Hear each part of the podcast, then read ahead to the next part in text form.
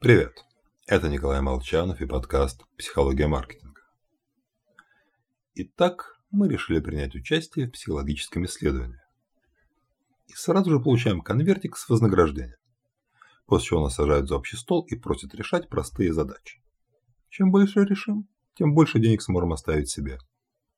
И результат никто не проверяет. Листок с ответами мы лично засовываем в шредер. Все на доверии. Спустя минуту, когда мы все еще корпим над первым примером, один из участников встает. «А я все сделал», — говорит он. «Хорошо», — отвечает экспериментатор. «Вы свободны». «Это, мать твою, как это?» – думаем мы.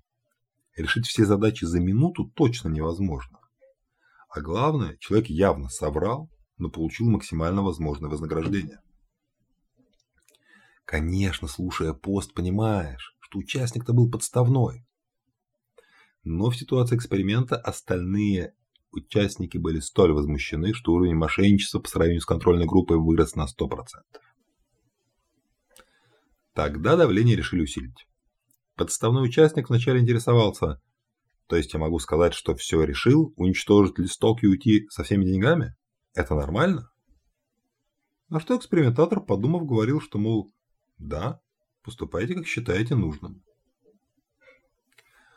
Участники эксперимента получили дополнительное подтверждение, что можно обмануть экспериментатора и ничего им за это не будет.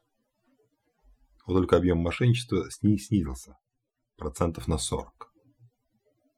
Потому что естественная реакция – поступать так, как выгодно нам. Но этот вопрос запускает в голове внутренний диалог, нормально ли вообще мошенничать актуализируются культурные нормы.